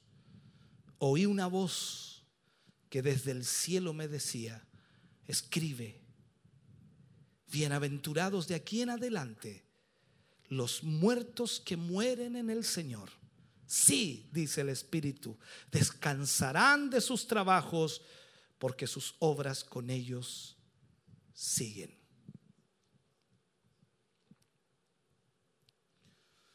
Entonces, después de anunciar cuál sería ¿no? la suerte de los adoradores de la bestia, se intercalan unas palabras de ánimo para los seguidores de Cristo, los seguidores del Cordero. Estamos hablando de gente en la gran tribulación y sobre todo judíos, israelitas, que servirán al Señor, los 144 mil, y mucha gente en el mundo entero, de toda tribu, nación y lengua, que en esa gran tribulación reaccionará, volverá en sí, por decirlo así, alguien que no tenía a Cristo, alguien que le predicaron, pero nunca lo aceptó, se dará cuenta que está en la gran tribulación, se dará cuenta que está sucediendo algo terrible y que él buscando a Dios puede ser salvado. Entonces, estas palabras son para ellos. Estos son los que guardan los mandamientos de Dios y la fe de Jesús. Entonces, debido a esto, saben que tendrán que atravesar por duras pruebas y terribles sufrimientos.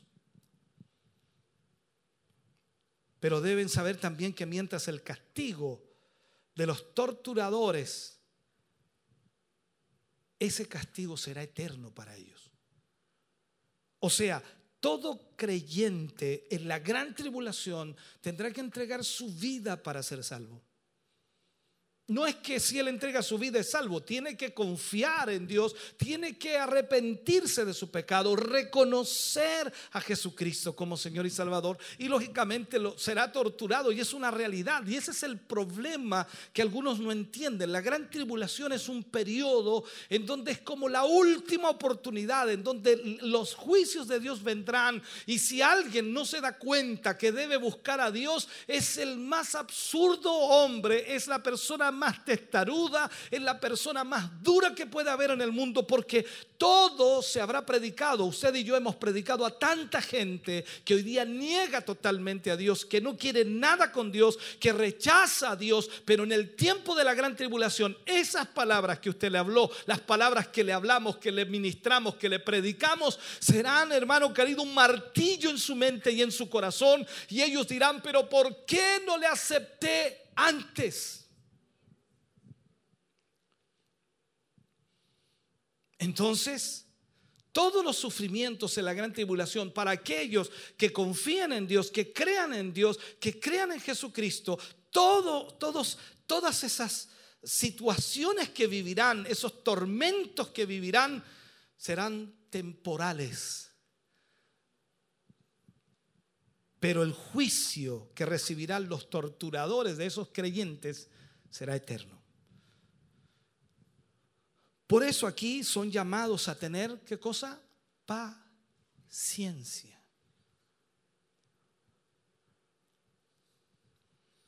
O como diríamos nosotros, permanecer firmes, no claudicar en medio de las pruebas. Yo sé que usted ha tenido pruebas y dificultades y muchas veces ha tratado de detenerse, frenarse. Lo que nosotros vivimos ahora en este tiempo no es nada es insignificante para lo que se vivirá en la gran tribulación. Y quizás hoy puedo decir, si usted hoy día no sirve a Dios, si usted hoy día no busca al Señor, si usted hoy día no ama a Dios con todo su corazón, no pretenda que lo va a hacer en la gran tribulación.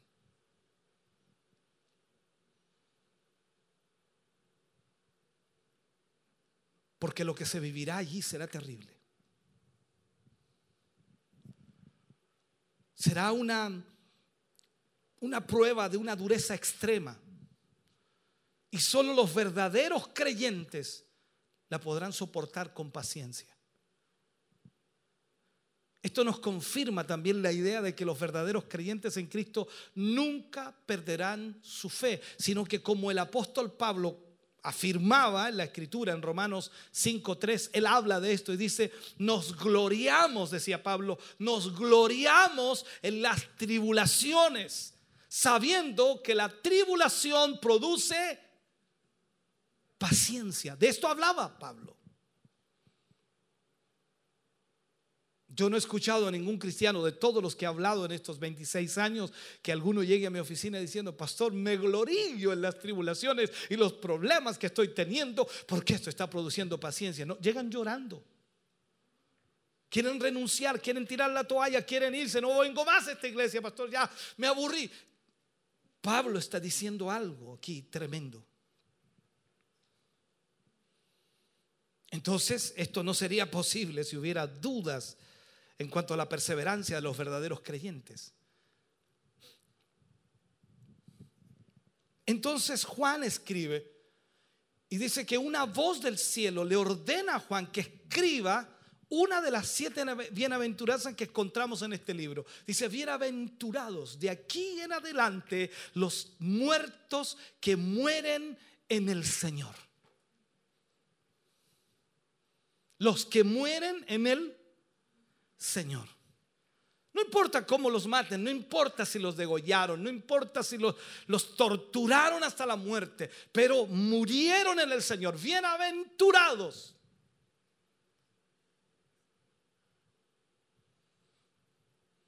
Entonces esto es como que, no sé, es como un paréntesis en medio de los juicios de Dios. En medio de toda la situación que está ocurriendo, Dios hace un paréntesis y dice, bienaventurados los que mueren en el Señor, de aquí en adelante.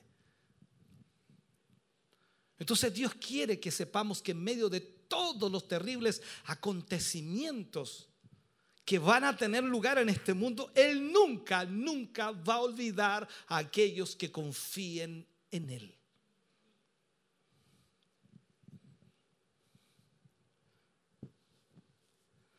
Ahora bien, esta bienaventuranza puede parecer extraña en un principio, puede parecer rara para nosotros. ¿Cómo puede ser la muerte una bienaventuranza? Lo decía en el tema del jueves y decía la escritura, dice en el libro de Mateo, que aquel que quiera salvar su vida la perderá. Pero aquel que pierda su vida por causa de mí y del Evangelio la salvará habla de la vida eterna. Nos cuesta a veces entenderlo así. Es porque el hombre natural siempre piensa en términos de la vida presente. Siempre pensamos en la vida presente, pero desde la perspectiva divina, lo realmente importante se encuentra en la eternidad. El hoy, hermano querido, es pasajero. La eternidad está frente a nosotros. Lo que vemos aquí, hermano querido, es que los creyentes, de acuerdo a lo que dice Apocalipsis, serán muertos por causa de su fe.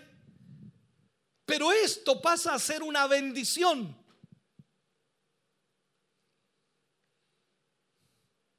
Yo sé que ahora usted está pensando, dice, no, yo me quiero ir al arrebatamiento. yo quiero ir al arrebatamiento. No, Señor, no.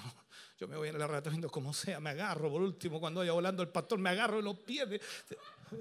Yo me quiero ir. Y no creas que yo no pienso lo mismo. Yo también quiero irme el arrebatamiento. Pero no soy yo que lo define, no es usted que lo define, es Dios. Jesús dijo, vendré otra vez y me tomaré a mí mismo. Aquellos que están ligados a Él, aquellos que están con Él. Entonces nos parece extraño esto. Los muertos por la causa de Cristo, por causa de su fe. Y esto se transforma. Al morir por Cristo en la gran tribulación, se transforma en una bendición. Recordemos también que estudiábamos en los pasajes pasados, en donde decía, ¿de dónde vienen estos? Estos son los que fueron muertos frente al altar, fueron decapitados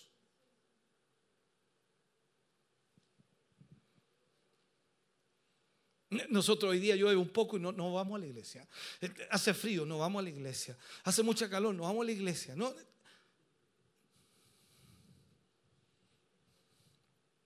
Entonces aquellos que mueren en Cristo, decapitados, matados o muertos de diferentes maneras, como usted quiera llamarlo, los conducirá inmediatamente a la gloria del cielo, donde ya no habrá más tormento ni dolor, donde no habrá más llanto porque usted y yo entendemos, de acuerdo a la palabra de Dios, que la muerte no es el fin, sino es el tránsito de lo temporal a lo eterno, de lo pasajero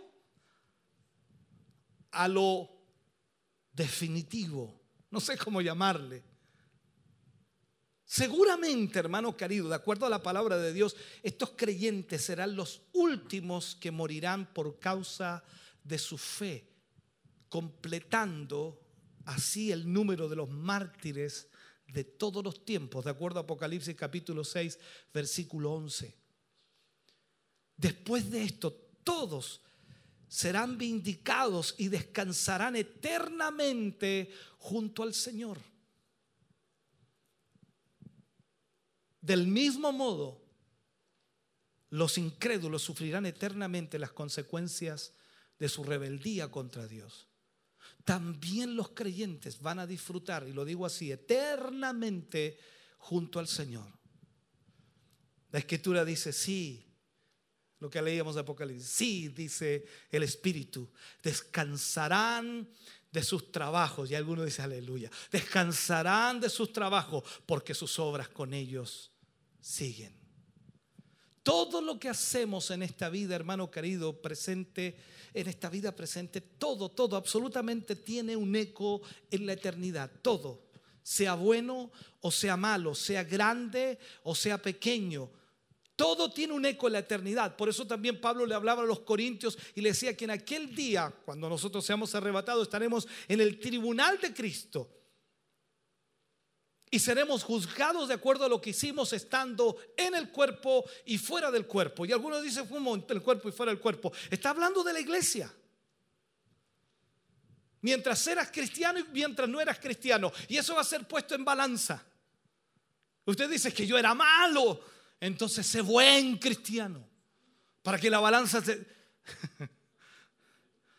Porque si eras malo en el mundo, eras, eras vinagre en el mundo, y llegas a la iglesia y sigues siendo más o menos vinagre, la balanza, hermano, se te va a ir. Y no vas a ganar nada. Eres salvo, sí. Como dice la escritura, y Pablo lo advierte, dice, algunos sobre el fundamento edificaron con heno, hojarasca, madera, piedras preciosas, oro, perlas. El fuego va a probar tu obra, va a probar lo que hiciste estando en el cuerpo y fuera del cuerpo. Y vas a... Y posiblemente vas a perder lo que hiciste. No, yo trabajé tanto en la iglesia, yo hice, tantas cosas para el Señor. Recuerda, Dios conoce el corazón y sabe perfectamente. Entonces Pablo enseñaba eso. Dios nos va a recompensar. No quiero, no quiero que te vayas a casa triste, yo quiero que te vayas contento, pero tengo que decirte lo que la Biblia dice. La Biblia nos enseña que Dios nos recompensará. Cada creyente en el cielo será recompensado por su servicio aquí en la tierra. Y Pablo lo habló a los hebreos, lo habló a, lo habló a Timoteo, lo habló también a los corintios. Entonces, para el creyente, su entrada en el cielo implicará descansar de todas las luchas, de todos los tormentos que le habrán sobrevenido por causa de su fe en la tierra. Lo que está marcado entonces en contraste con la suerte que tendrán quienes rechazaron a Dios, quienes fueron marcados por la bestia, quienes se rebelaron en contra de Dios, ellos no conocerán, hermano querido, absolutamente nada de descanso durante toda la eternidad. Déjame terminar. Creo que debemos reflexionar en esto un poco. Al terminar este tema debemos hacernos diferentes preguntas. ¿Estamos realmente hoy día predicando el Evangelio o anunciando inminentemente el juicio de Dios sobre este mundo pecador? Yo sé que nosotros tratamos de, llevar el Evangelio a la gente con una misericordia tan grande, cosa que la gente pueda venir al Señor y le decimos, ven al Señor, Él te va a arreglar tus problemas, ven al Señor, Él te va a solucionar lo económico, ven al Señor, Él te va a sanar y parece que ese es el Evangelio. No hay duda de que el Evangelio trae esas bendiciones cuando tú y yo somos fieles a Dios. Pero estamos anunciando el Evangelio, estamos anunciando el inminente juicio de Dios sobre todo este mundo pecador. ¿Llamamos realmente a las personas a adorar al único y verdadero Dios y apartarse de los ídolos de este mundo? Le estamos explicando el Evangelio de las buenas noticias de la gracia de Dios para que el hombre pecador pueda realmente entender que hay un Dios de amor que le está esperando y que le está buscando desde que nació. Le estamos anunciando también las malas noticias de la ira de Dios que vendrá sobre los hombres impíos. Porque aquí hay solo dos caminos y Jesús lo mencionó. Hay un camino estrecho y hay un camino ancho. Hay una puerta estrecha y una puerta ancha. Hay cielo e infierno.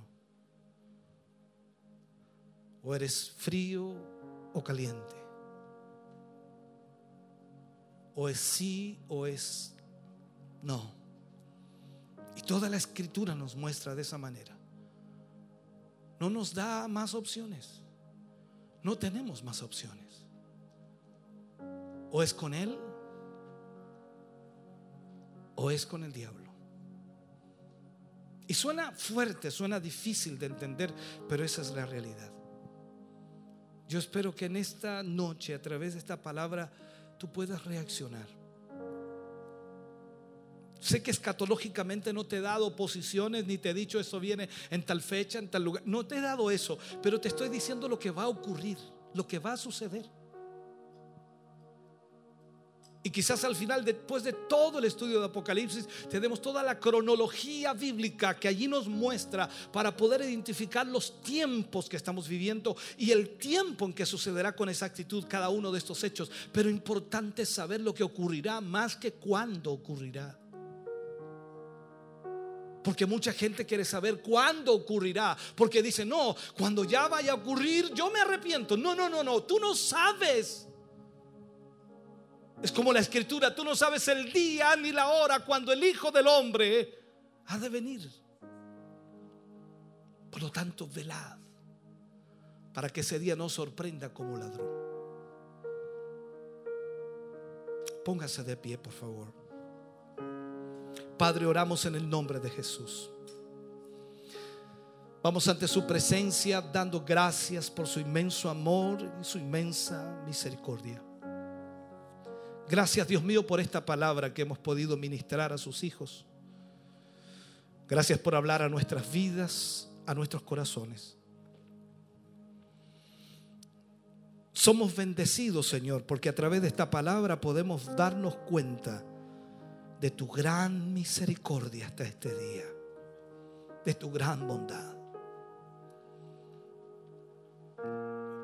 Vivíamos en tinieblas en pecado, en maldad. Pero tu amor nos alcanzó. Es inmenso tu amor. ¿Quiénes somos, Señor, para que tú nos alcanzaras? ¿Quién es el hombre, Dios mío? Le hiciste poco menor que los ángeles lo coronaste de gloria y de honra. Lo hiciste señorear sobre los peces, sobre los animales de esta tierra. Y el hombre se ha rebelado contra ti. Señor, te pedimos en esta hora que tu Espíritu Santo trate con nuestra vida, Señor, y que podamos entender el tiempo que vivimos y que te necesitamos más que nunca. Señor, ayúdanos para que tu Espíritu Santo pueda traer el despertar a nuestro corazón. Señor, gracias por esta palabra. Gracias por hablarnos a nuestras vidas hoy. En el nombre de Jesús. Honramos, Señor, en esta hora tu palabra. Honramos tu nombre glorioso. Honramos tu gran misericordia. Te damos a ti toda honra y toda gloria, Señor, porque a quien hay que adorar es a ti, mi Jesús. Gracias por salvarnos. Gracias por redimirnos, por perdonarnos, por hacernos aceptos al Padre. Gracias, mi Jesús. Gracias, Dios mío, por este tiempo en tu palabra y por bendecirnos. En el nombre de Jesús pedimos tu bendición para tu gloria. Amén. Y amén, Señor. Fuerte ese aplauso de alabanza al Señor. Aleluya. Cantamos al Señor en esta hora.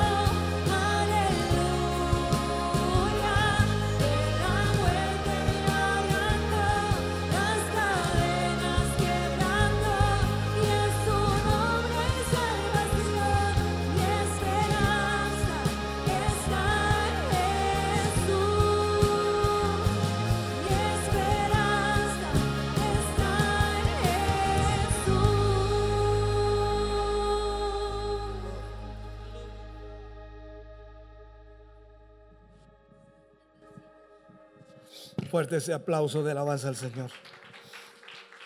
Aleluya. Oh, gloria a Dios. Bendito sea el nombre del Señor. Aleluya, aleluya, aleluya. Gracias, Señor. Gracias por tu gran amor. Vamos a estar orando por peticiones que han llegado en esta noche y vamos a pedir a Dios todos juntos por ellas.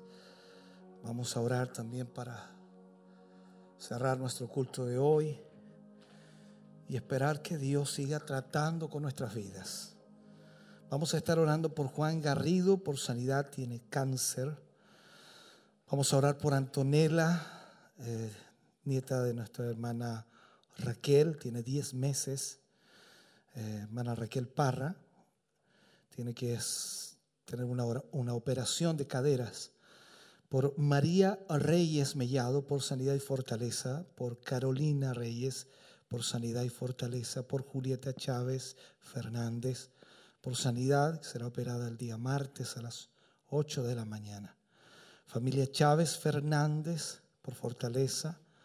Por Norma Arzúa Neira, por salvación y sanidad. Por Miguel Gelves Martínez, por sanidad y fortaleza. Por Renejo Fre, por sanidad. Por Juan Carlos Lagos, por sanidad. Por Luis Silva, por sanidad. Por la familia Astudillo Aguayo, por sanidad. Y tengo otras peticiones más acá.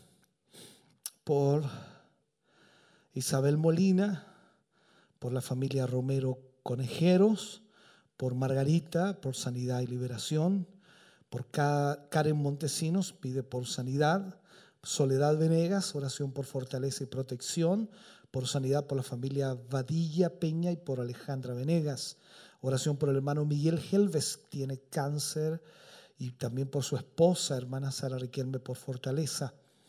Eh, por hermano Víctor Reyes, por fortaleza para él y familia. La hermana Elsa Subiabre pide oración por su esposo y su hija. Oscar González, oración por su familia, familia González Espinosa, y para eh, el hermano Cristian González Riquelme. Todas estas oraciones, por supuesto, las ponemos frente al Señor en este momento y esperamos en el Señor que Él haga un milagro maravilloso. Amén. Oramos a Dios y espero que usted se vaya contento a su hogar, bendecido y ministrado por la palabra de Dios. Padre, en el nombre de Jesús. Una vez más vamos ante tu presencia, Señor. Gracias por tu inmenso amor.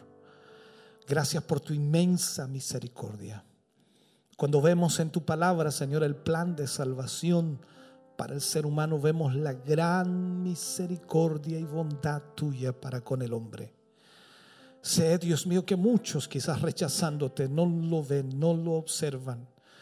Pero yo que he recibido de tu gracia y cada uno de nosotros aquí que hemos recibido de tu gracia y misericordia, nos damos cuenta, Señor, que no somos merecedores de nada, pero tu amor nos alcanzó. Gracias, mi Jesús, por esa salvación grande que nos has dado. Gracias por rescatarnos, Señor, y por hacernos tus hijos. Mi Dios, te agradecemos en esta noche.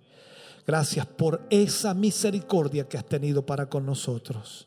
Oh, mi Dios, oramos y creemos que tu poder sigue vigente, que es real, que es verdadero, Señor. Y pedimos y presentamos en esta noche cada petición que hemos leído, Señor para que tu mano poderosa se extienda y pueda obrar sobre las vidas de tus hijos y tus hijas. Padre, en el nombre de Jesús, reprendemos toda obra del enemigo, reprendemos toda enfermedad, reprendemos, Dios mío, en esta hora toda dolencia y creemos firmemente, Señor, que tu mano poderosa se extiende, Señor, para obrar milagros sobre cada vida. Señor, gracias por lo que tú haces, gracias por lo que tú realizas. Bendice, Dios mío, obra en las vidas de tus hijos y de tus hijas. Mi Dios, muchas gracias por tu inmenso amor y misericordia. Gracias, mi Jesús. Ahora al retirarnos, Señor, a nuestros hogares, nos vamos bendecidos, nos vamos fortalecidos, animados, nos vamos, Señor, motivados, y más aún, Señor, agradecidos por tu gran bondad. Llévanos guardados en el hueco de tu mano. Tu protección divina siempre está con nosotros, Señor, y lo agradecemos infinitamente. Trae tu bendición sobre tu pueblo, sobre tu iglesia y sobre todos aquellos hermanos y hermanas, Señor, que han estado con nosotros a través de las redes sociales, la radio, la televisión. Tu mano poderosa, Señor, les bendiga en esta hora. En el nombre de Jesús, danos esa bendición que es del Padre, Hijo y Espíritu Santo. Amén y amén, Señor. Fuerte ese aplauso de alabanza al Señor. Aleluya. Gracias, Señor Jesús. Bendito sea el nombre del Señor. Nos despedimos de esta manera. Dios les bendiga mucho. Gracias por estar con nosotros. Volvemos a los estudios de Televida. Mañana culto a las 11 de la mañana y culto a las 5 y media de la tarde. Para el día de mañana en la tarde estaremos hablando de la diferencia entre el rapto y la venida del Señor. Un tema que sin duda también ayudará muchísimo a cada hermano que pueda. Una tremenda bendición, una tremenda palabra, un buen mensaje, muy claro, el mensaje de los tres ángeles. Realmente una bendición lo que Dios nos habló, donde también me llama la atención lo que era la gran tribulación. Si ahora nos costaba, dice, alabar al Señor, ¿qué más será la gran tribulación? Un mensaje que nos deja para meditar, para pensar, para que podamos servirle al Señor con todo nuestro corazón, con toda nuestra fuerza. Dios es grande y agradecemos al Señor por su presencia y por este mensaje hermoso en labios de nuestro obispo Hugo Alfonso Montesino. Yo me voy al tiro lo que es redes sociales, saludos de hermanos, de amigos ahí, eh, Esteban Sandoval, bendiciones mis hermanos y hermanas, un gran abrazo, saludo a la distancia. Jonathan Contreras, bendiciones hermanos, Dios les bendiga. Nuestra hermana Edén Montesinos, bendiciones. Agradecemos al Señor por aquellos saludos y me voy inmediatamente a lo que es Facebook Live, porque sabe que, sé que siempre igual llegan saludos. Nuestro hermano Cristian González, bendiciones. Quiero agradecer a Dios primeramente y a mis hermanos que hicieron posible mi operación. Eternamente agradecido. Dios sea con cada uno de ustedes. Cariño a la distancia. Yo en casita ya recuperándome. Reciba bendiciones, hermano Cristian, junto a su esposa e hijos. Dios les bendiga y estamos contentos igual porque Dios ha sido bueno, ya ha sido operado usted y ha visto la mano de Dios ahí en medio. ¿Quién más? Nuestro hermano Adonis Agurto. Bendiciones, mis hermanos, desde Chiloé. Un abrazo a la distancia. Qué bueno es saber ahí que nuestros hermanos a la distancia ahí están conectados. Eh, Soledad Venegas, bendiciones, mis hermanos. También pide petición ahí por eh, fortaleza. Dios les bendiga a nuestra hermana. Isabel Molina igual, pidiendo oración, por la cual estuvo orando nuestro obispo. Hermano Luis Andrade, mis hermanos, Dios les bendiga y les come de bendiciones. Ana Vázquez, muchas bendiciones, obispo. Eh, ¿Quién más tengo aquí? Karen Montesino, bendiciones, mis hermanos, y también pidiendo. Ahí estuvo nuestro obispo orando por aquellas oraciones. Un saludo a mi pastor Oscar González, un saludo a mi pastor, una oración para mi familia, González Espinosa y para hermano Cristian González Riquelme. Isabel Molina, bendiciones.